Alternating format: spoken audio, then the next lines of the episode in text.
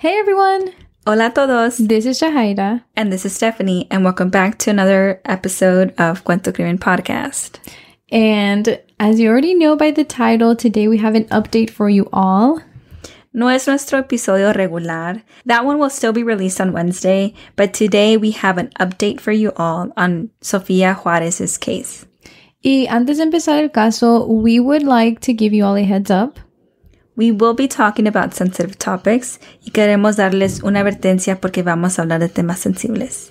And again, queremos decir que hablamos de estos casos con todo respeto a las familias y a las víctimas. So now, let's jump into this update.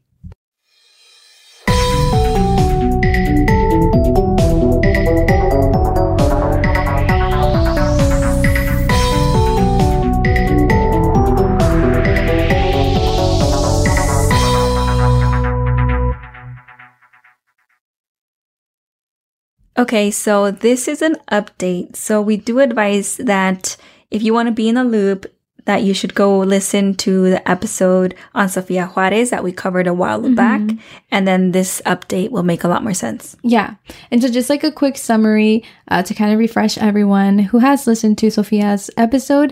Um, si se acuerdan, Sofía desapareció el día antes de su fifth birthday when she went running after her grandma's boyfriend who was going to like the corner store. Um, late, it wasn't late at night, pero ya en la tardecita. And now it has been over 20 years since she went missing. And recently there has been a TikTok video circulating around. And in that video, un muchacho está entrevistando a una muchacha and people have made assumptions that she looks a lot like Sofia. Mm-hmm. Y en el video el muchacho le pregunta a, la muchacha por su nombre y que dónde vive and if she wants to give a shout out to anyone. Y ella dice que le quiere mandar saludos a su familia porque ya tiene mucho sin verlos. The guy interviewing her le preguntó por qué no ha visto a su familia en muchos años y ella le contestó diciéndole que she hasn't been able to see her family because she was kidnapped and mm-hmm. dicen que puede estar por francés, por otros lugares um, and that's what like the rumors of her whereabouts are yeah. and she hasn't been able to connect with her family. Yeah. Um and it seems like the person interviewing her didn't take this too seriously because I think he like makes a joke after that. Um, like he kind of just shook it off. And I think if you like watch the TikTok video, it kind of makes sense as to like why he kind of shook it off.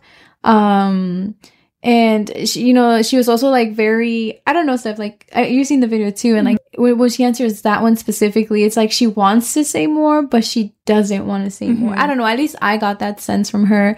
Um, and so yeah, so like this video went viral and everyone started commenting on it saying, and you know, that it was Sofia. Uh, they assumed that it was her.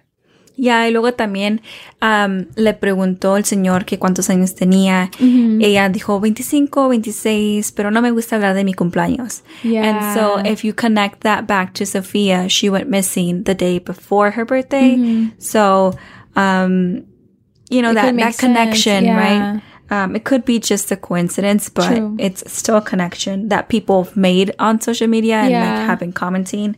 And so, uh, para hablar más del señor de, del TikTok, um, we don't really like know or like have seen his videos too much, mm-hmm. but we kind of got the understanding that, um, he does this for entertainment. Yeah. Like it seems like he goes around, um, again, we don't know like his background or anything, but it seemed like, seems like he goes around just interviewing like people who may be homeless, people who may be wanting to reaching out to family, you know, that have been long lost mm-hmm. relatives.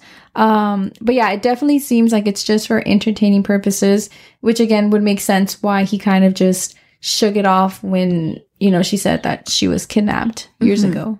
Y ahora que um, his like TikTok viewers made that connection to Sofia, that potential connection, mm-hmm. um, él sí ha tratado de buscarla. Sí. Like he's been, you know, trying to work to, um, I don't know, get this somewhere. Yeah. Um, so, you know, we do want to say that as yeah, well. Yeah, he's been like, I think he's been cooperating with the uh, police department. Uh, so yeah, he's, he's definitely stepped up to it. Yeah. Yeah. So, um, the woman in the video fits the age that Sofia would be currently today. Y también um, su cara tiene facciones similares a las de Sofia. And we will have a picture of the woman in the video and Sofia as well as um, the five year old picture, just to, you know, put that there. Yeah. yeah. Uh, and we would like y'all to let us know if, if y'all see those similarities. Ujú. Ah, pero cuando Kennewick Police Department empezó a investigar, la familia de la muchacha from the video dice que ella no es Sofía, and they are denying all allegations. And um, you know, I don't know. I just think it's strange that her family members are denying um the police department to do a DNA test. Like they don't even want her to talk to anyone. Like they're just hiding her. Yeah, Um, which I get. You know, like trying to protect. her, yeah, but again, like there's so many people that want answers. yeah, So like, just do the DNA test if you're not hiding anything. Yeah, like, it and- doesn't cost you anything. exactly. And I just feel like if there's like a big misunderstanding like this, just do the test, get it over with, and you know, both families get the answers. You Mhm. know, pero como siempre decimos, like. Si alguien está escondiendo o corriendo, es por algo. Yeah, it's very scary. Like, a Yeah. lo mejor she's not connected to Sofia, but who knows? She could be in some danger. True. It You could know? be- open up another whole case, Mhm. right? Yeah. Um but yeah, I don't know. It it definitely seems like at least to me like they're hiding something. Yeah. And the video is still being investigated. So, um, we are not saying it is Sofia. We're saying, like, you know, it's still being investigated. There is not enough information to go to that conclusion. Yeah, the investigation I think it's like barely beginning and it's also hasn't been able to get much information because again la familia de la muchacha doesn't want to step up um so as far as we're concerned like these are just allegations that people are making and it is not certain that that is Sofia Juarez um but along with this the KPD has released a new suspect description Y I just want to say, like, cuando leí esto al principio, I was very shocked. Um, so the new description states that it is a Hispanic juvenile male who at the time was between the age 11 to 14 years old and now is around 29 years old. His description from 20 years ago is that he is a light complexioned and described as chubby. So, yeah, so this is like a whole new, I feel like, just even like the age range of who you're looking for, you know? I mean, because we didn't really have a suspect, right? But I think había rumores of, you know, a man in a van. Um, but I don't know. I feel like everyone just kind of like had their minds wrapped around that it was possibly a male, you know, a grown male. And so now it's like, oh my goodness, like it's it's a teenage boy. Yeah. Y en el artículo que leímos, um, dicen que um, el muchacho, el muchachito, um, was holding Sofia's hand and they cross the street and then he's laughing as he's walking her away. Yeah. So I think that's very scary too, Yeah. that a, a little boy is doing that. And I feel like it might just even be like a tactic. Yeah. Like who who's giving this little boy instructions?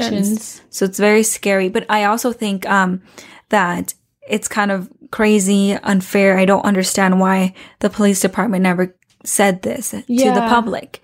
Like I get you have to protect the case, Mhm. pero ya van hace 20 años. Yeah, I mean, I was thinking that too. Like, ¿por qué decir esto hasta hoy? Como dices tú, después de like 20 years. But at the same time, I wonder if this was information that they already had, or is this like a new eyewitness that came forward? That's true. We don't know that. Yeah. We don't know that. Yeah. So it's just kind of like, you know, it did somebody when when did they up? find out this Yeah, exactly. So I don't know. It's, it's just like it kind of just shakes up the whole case because like potentially it is changing up the story, you Mhm. know. And it's like for so many years, uh, possibly you know everyone was looking for the wrong, for the wrong person in charge, you know. Mhm. For now, though, like that is all that we know about Sofia's case. Um, obviously, you know, it would be great to be able to say if whether or not the girl from the video is Sofia.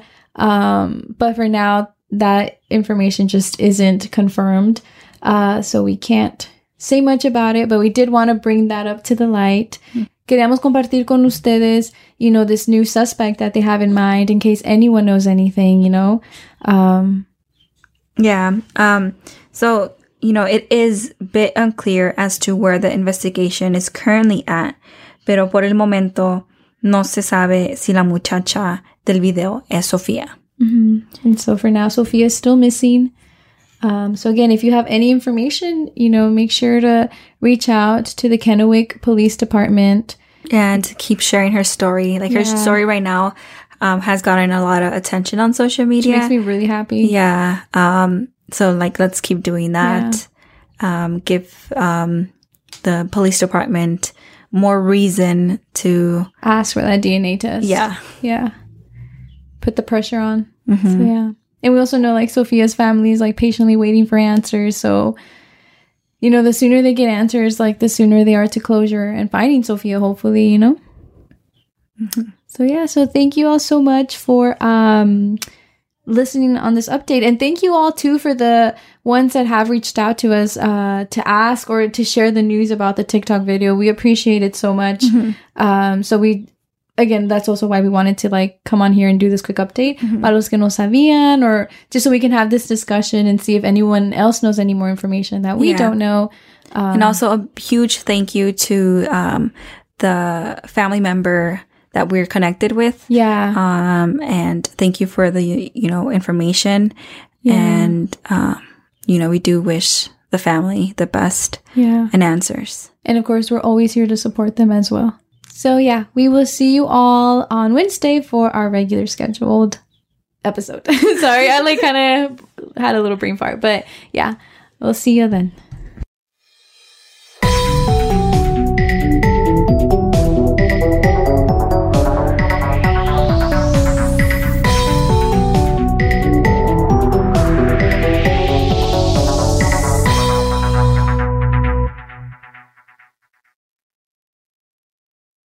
What's up, guys? This is the Unnoticed Podcast with your host George. and your host Ricardo, where we get straight into pop culture, true crime, conspiracies, and scary stories. making you feel like you're right in the room with your homies. And you can find the Unnoticed Podcast on all platforms. And with that being said, Welcome back to the spot. Don't make it hot, we love you. even if you love us or not. Ah.